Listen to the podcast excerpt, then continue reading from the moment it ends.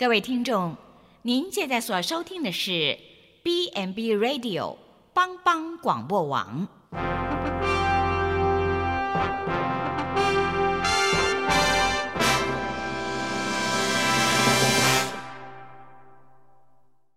即将为您播出的是由陈伟和蓝莓共同主持的《后熊笑狗真幸福》。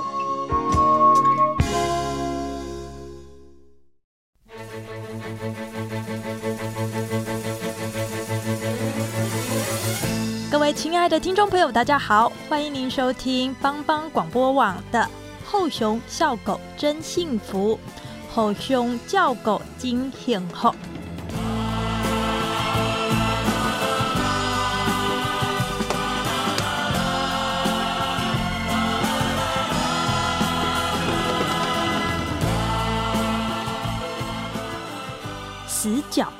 这个是现代社会中的发烧热点哦。网络死角，小则造成手机与通讯软体没声没息，大则可能会瘫痪，阻止了一个社会运动继续的发烧。而治安死角，小则是犯罪温床，大则无辜人命财产遭到了烧杀掳掠而伤亡。资讯的死角，小则对于这个骗财骗色骗选票这种社会上面的光怪陆离，可能会不查而上当；大则呢，造成在科技日新月异的时代，恐怕一个没有转型跟上，可能会直接被扫进历史的灰烬。而高龄社会、高龄照顾会不会？也有死角呢。你会问，怎么可能？有同住的家人，有远方的亲友，还有隔壁的邻居，真过不下去，那就找政府帮忙啊。可是，当人老了，无法工作，而有不断再赚进来这种经济保障，然而饭要吃，日子要过。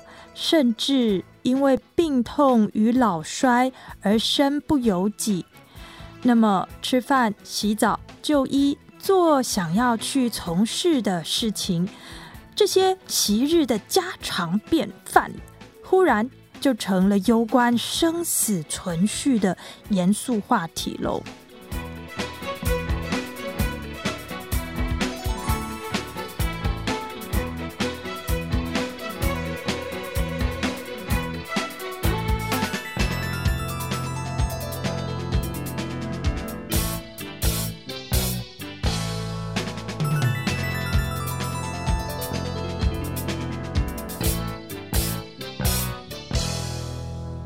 后所谓的生活，说是生死存续这种层次的延续的话题，真的有那么严重吗？后熊笑狗真幸福，后熊叫狗惊醒后。今天的故事是发生在愚人之友基金会所成立的信义乡社区整合型服务中心。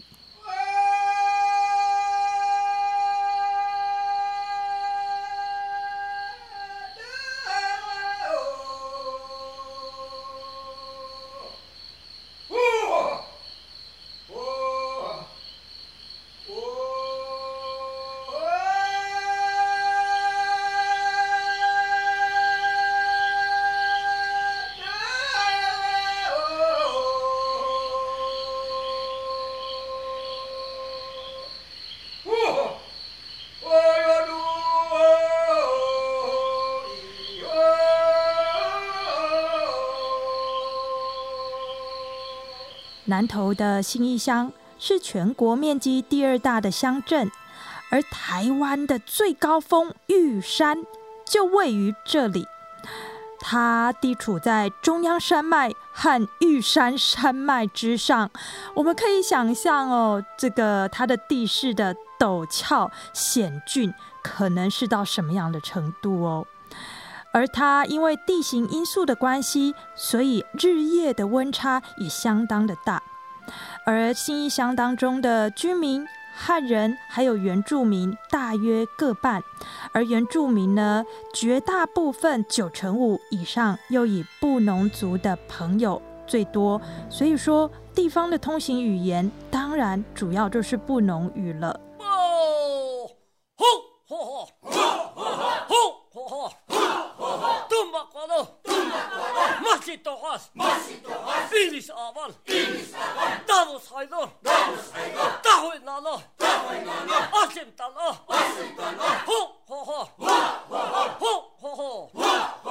新义乡整合服务中心的创设成员之一的个案管理师乌利南卡弗兰，他说起了这三个故事。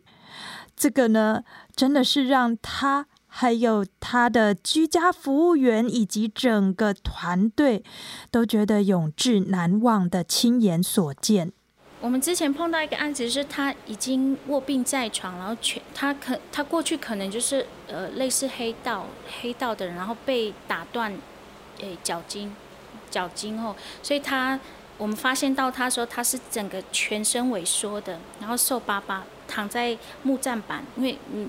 嗯，跟那个什么帆布当做他的床，他没有，他连一个床都没有。然后，呃，他的哥哥因为自己要照顾自己的身心障碍的老婆，所以只是会去送饭给他，也没有帮他洗澡等等之类啊。尿布就是那个整个照顾品质是不好，然后，呃，老鼠都会去咬他。啊，我当我发现这个案的时候，我就跟他说，我我我来帮助你。可是他他向来就是拒绝服务。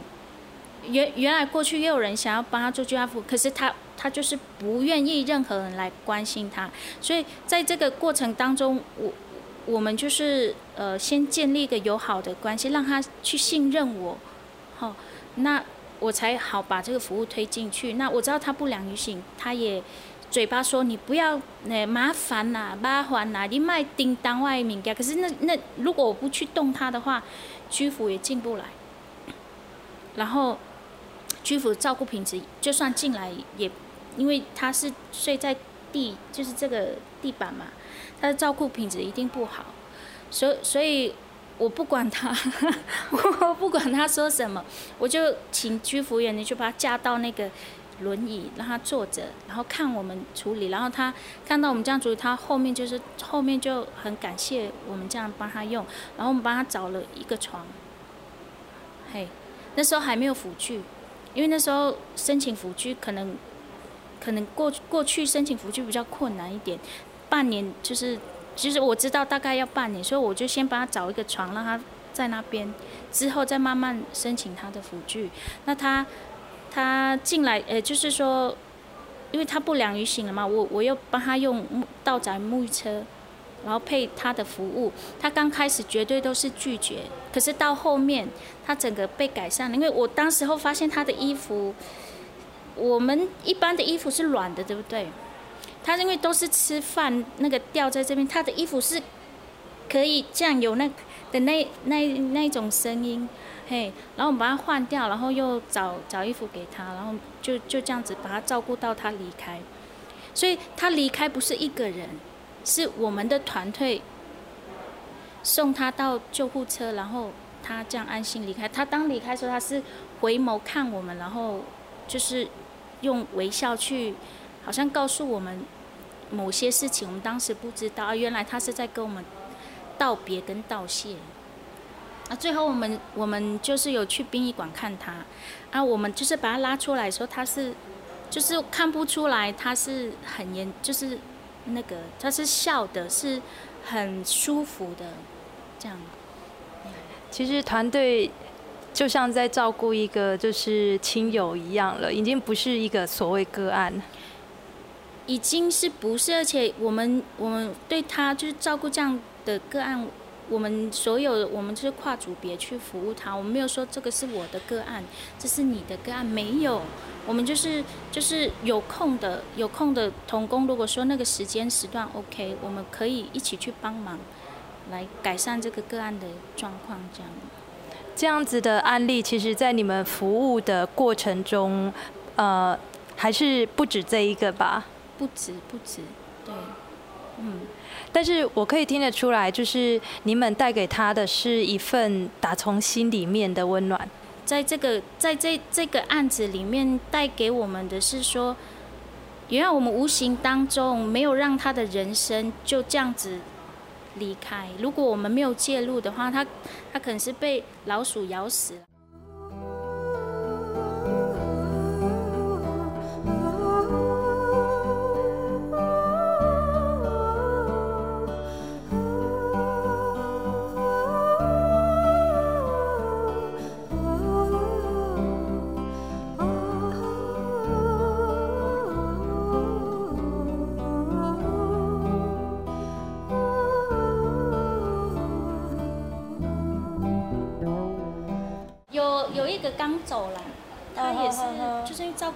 智能障碍不足，所以才才让他是新鲜的尸体。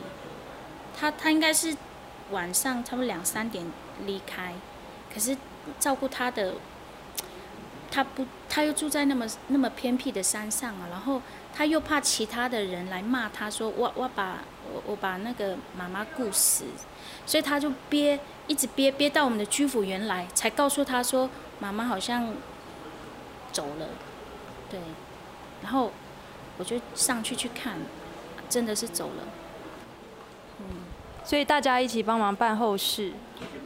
嗯，后来是有联系联系他跟他的家属好好谈这个案子，因为其他家属对于这个照顾者是呃。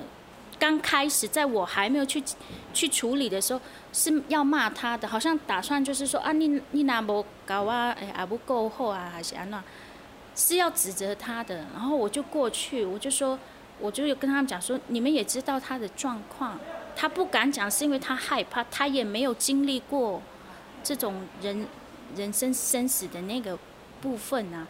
然后我就也是做一些家庭处理，然后呃，他们家人。嗯，就是才比较平心静气，哦，然后把后面的事情都处理好。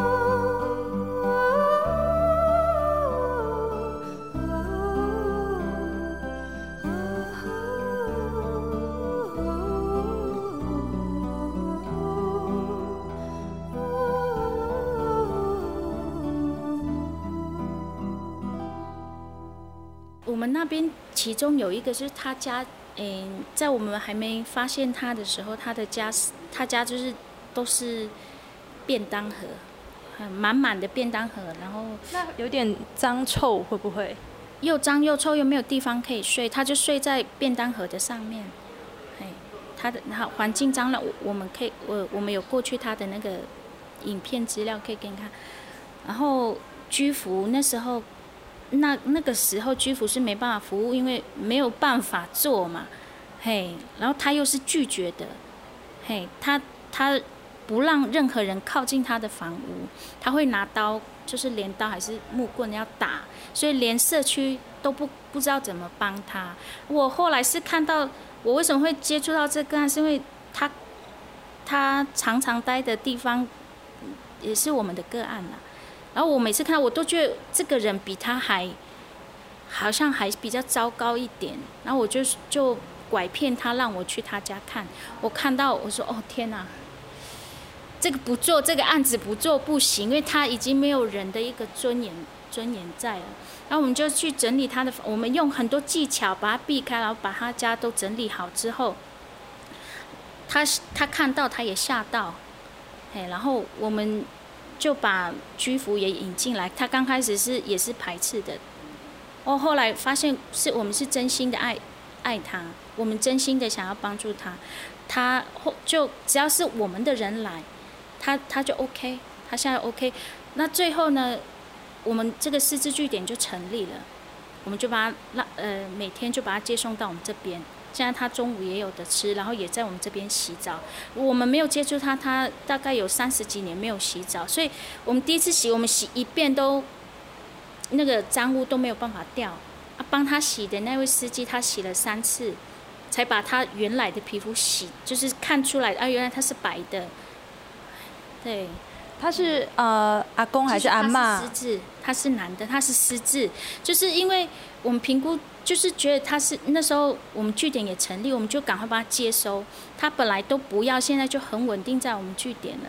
然后确实他是失智的中度，对。孩子没有在旁边吗？他没有孩子，还完全是没有。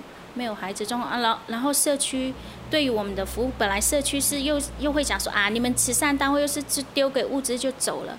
我说不对，不是这样，我我们我们不要做这样的事情，我们要就是比较不一样嘛。那那社区现在也很信任我们这个团队，因为我们过去没有把这件事情很大的曝曝光，是因为我们不要伤害社区，不然社区会呃曝光之后，人家会。指责指责这个社区的邻里都不照顾他，其实其实也不是，是因为这个个案他本身也对人是排斥的。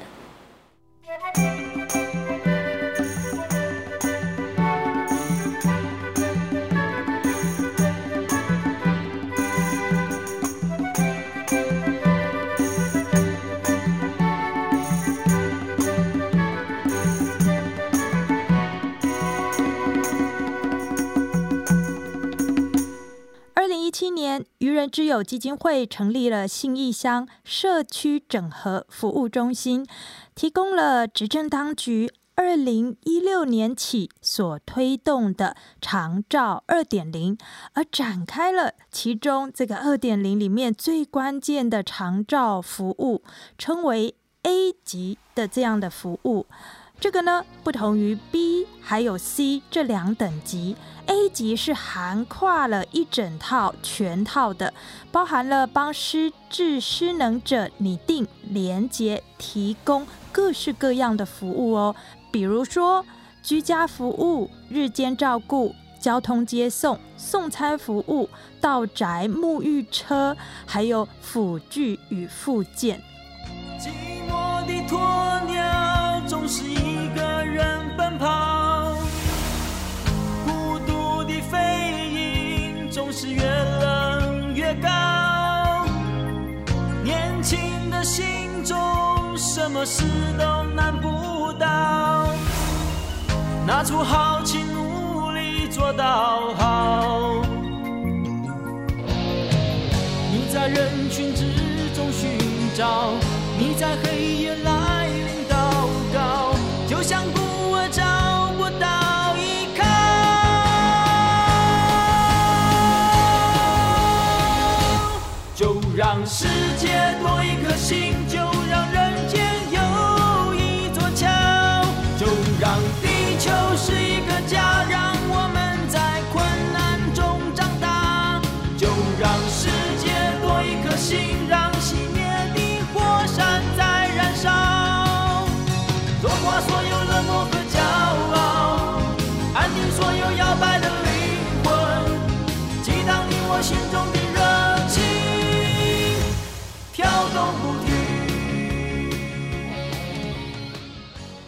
这集的节目，陈伟来到了住在南投信义乡的松阿公他家。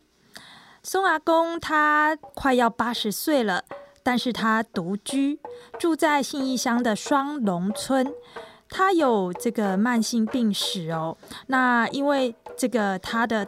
中风、痛风造成了截肢这样子的状况，所以造成他的日常生活有蛮多不方便的，而他的身体的状况也随着老化而逐渐的有许多需要旁边的人来协助他完成的事情。可是他跟家人的关系比较疏远，那又加上他住的地方呢，呃，是在比较偏远的产业道路上面哦。陈伟来到现场的时候，发觉啊，他家附近呢，方圆百里没有其他的人家，要开车好一段路才可以看到其他的人烟哦。所以他自己照顾自己。不容易，要请别人来帮忙也不容易。还好有居家服务这样的帮忙，来协助他烧柴火、洗澡，还有就是料理家务，使他的生活减轻了很多呃重大的负担。大哥，你的脚怎么了？哦，这个嗯这个是东风引起的，嗯嗯会肿起来，变黑黑的，嗯，然后切掉然后我嗯到斗六台大医院哦，锯掉，切锯掉了。哎嗯嗯，为什么会中风？你太爱喝酒了。不知道呢，也也没有什么，没有什么，怎么讲？也没有什么，怎么会？恐怕这东西是啊，那时候去看医生，去把脚锯掉，谁带你去的？可是我，是我妹妹的孩子，妹妹的孩子。嗯，本来到竹山那边，不知道怎么样，也没有告诉我说这个严重了，都一点话都没有。后来明天，我怎么一直震，一直震动，震动，震动。我叫那个，我有大女儿在斗六嘛，我打电话给她，她说严重的话到斗六台台大大医院。嗯好，我过去那边，在那边一下是一下就给他们知道，问我说你到底要不要命嘛？他都意思说我没有开刀的话就没有命了嘛，哦，都会很严重。对呀、我说好了，给你给我开刀了，但是开一点点可以吗？他说不行，他那个剪掉的地方哦，要留那个皮了，他们要盖那个剪掉的那个是骨头了。刚刚提到松阿公，他住在产业道路上面，那方圆百里的附近呢都没有人烟，所以他日常生活都怎么样打发时间呢？我不能用钱，因为我不能赚钱啊。嗯嗯嗯你看，我知道在也是马马虎虎啦，嗯，没有没有办法赚钱啊。那你平常都在干嘛？诶，都都在家里休息了，也是在外面这个一直做一做，才有看到人的时候，我就很高兴。啊，这里在人在？不多，很少。假如说在家里休息的话，没有看到人，哦，心里很很很寂寞啊。就在外面的话，有看到人，来，会讲话，讲什么都很很很高兴。很高兴啊。不管他们坐车子过去，过去那边他们还要顺手跟那个他们庄户那边，挥一哎挥一挥。哎回回的时候我就很高兴啊。由信义长照中心为松阿公安排的居家服务员素娟姐，她跟我们说起了阿公的日常。没有，我看照片啊，他没有浴室啊，你都在那个外面那里给他洗澡哈，啊还要烧柴火，它没有热水呢哈，嗯没有呢，像我们。像我们那么好就开瓦斯就是。对呀对呀。那你们等一下给我看，来看我在那边起火。哦，啊要起多久？哦差不多二十分钟吧。哦，烧柴火要二十分钟哈。不是骑摩托车，哦，骑摩托车过去要二十分钟，如果说烧的话，可能有半个小时。烧柴火要半个小时。像冬天呢，因为那个水不容易烧嘛，所以可能要四十分钟左右。烧右。到四十分钟。我还在那边等等，哦。对，可是，在哪里洗澡啊？没有浴室的话，那就没有门和墙、没有没有没有，他在外外面，啊那不好意思啊，阿公。啊他习惯了，可疼旁没有边没有别人呢，就没有，因为他是独哎一个人在山上，去。哦，对哎，小孩子他没有结婚啦，有是有了，可是没没有在一起了。没有在一起了，上火了，走了，嗯。啊，没有小孩子没有照顾他啦，没有没有哦，孩子都没有。你看我过了像去年都没有看他的儿女都回来孝顺，没有没有一整年都没有。没有没。有，对，是不是我跟他是有个女儿在那个地利，是不是？对，可是他们没有讲话，没有讲话。，对啊，哦，我有时候看到他的女儿，有时候你有空的话，嗯，上去看你爸爸妈妈。他说不要了，他个性那么，可能是沟通不良了。听说阿公这边他住比较山上嘛，哈、嗯所以他那个台风天的时候都会有土石流，所以他对没办法出来，是不是？那怎么办？他就一个人在那里。因为他有那个什么，还好有物资了，哦，还好有物资。对对对，哦也会送餐去给他吃。对好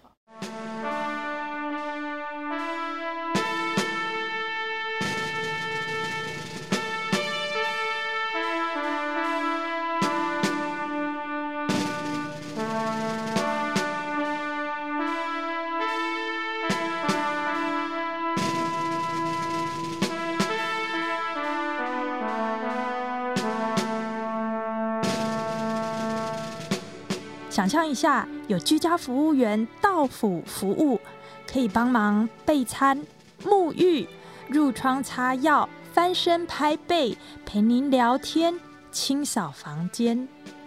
想象一下，新鲜热腾腾的饭菜，一包好成便当，就火速的翻山越岭的送爱到家。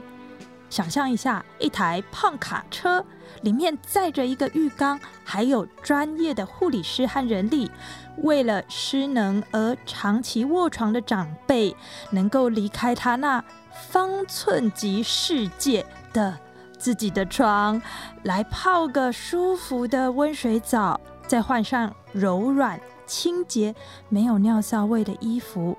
这个呢，被称作道宅沐浴车的服务。上述我说的这些，在愚人之友基金会所成立的信义乡整合长照中心，全部都找得到。里面的好多故事，也是后熊笑狗这几集想跟大家分享的吼熊叫狗的故事。而基金会的执行长李西昌，西昌哥谈起了这个长照中心的来龙去脉，还有它具体到底提供什么样的服务。在长照二点零推动的大概是隔年之后才开始成立哈，就是呃新义乡，因为它是一个比较独立或特别的原乡的区域，所以呃呃政府会觉得有需要，就呃特别在新义乡这边呃成立一个呃 A 单位哈，那。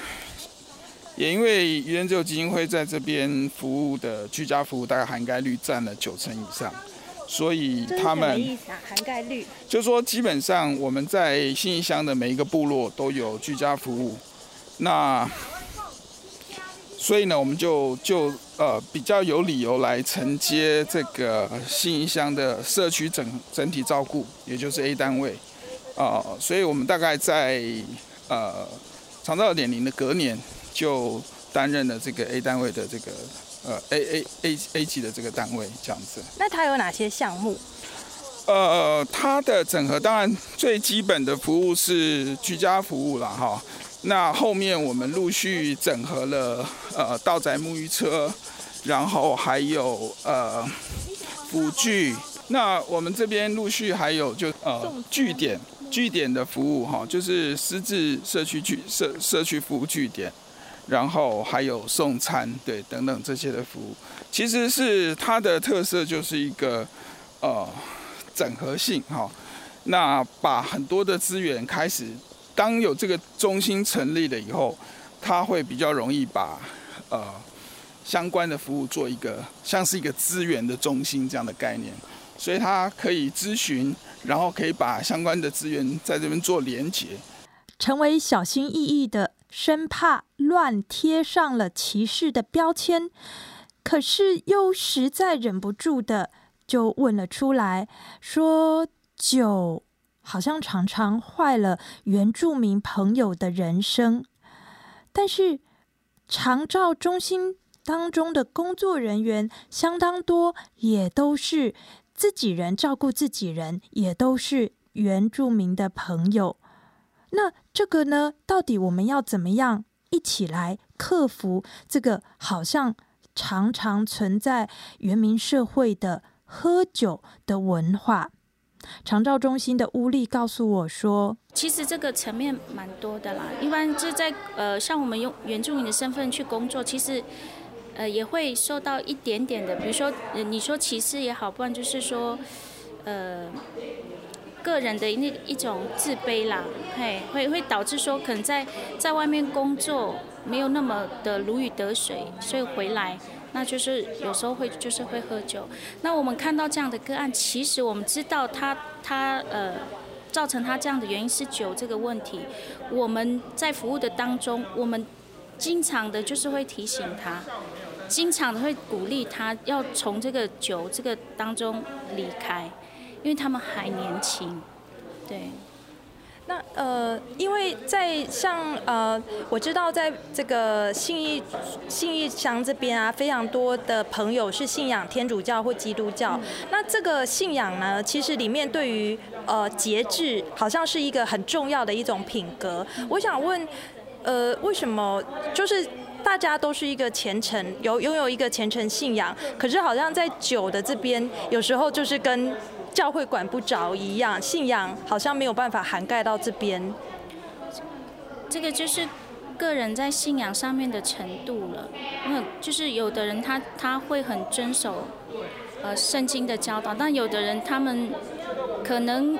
还是觉得享乐比较重要，所以也不能一刮一刮而论啊，也就是要看自己这样。嗯，那这个不过听起来，至少我们对于我们自己家里面的照服员啊、督导，我们在对于就是酒的态度上面，其实有一个比较安全健康的态度哈。对，是是这样子，因为在我们这边，我们呃呃所零用的员工都是呃不喝酒的。也都没有这样习惯的，对，因为因为这这边遴选出来的，应该是一方面我们在信仰在信仰上面我们也有持守我们的信仰，第二个就是我们也看到太多的例子了，嘿，这种残败的例子太多，在我们的服务的过程，诶，服务的案群里面也蛮多的，所以我们我们会就是一方面是心疼自己的民一。自己的民族啊，一方面我们想要去倡导这一块，对我们想要在这一辈就脱离这个酒的那个呃捆绑。